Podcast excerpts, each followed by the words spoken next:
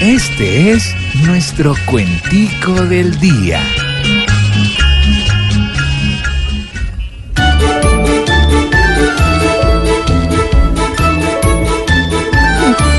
Si estos son capturados, hay que hacer la precisión, que lo hacen porque han fallado, ya que aquí en la nación la única condición era cumplir lo pactado.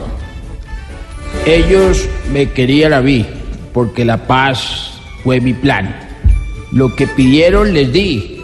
Todos amaban a Juan, pero desde que está Iván, nadie quiere estar ahí.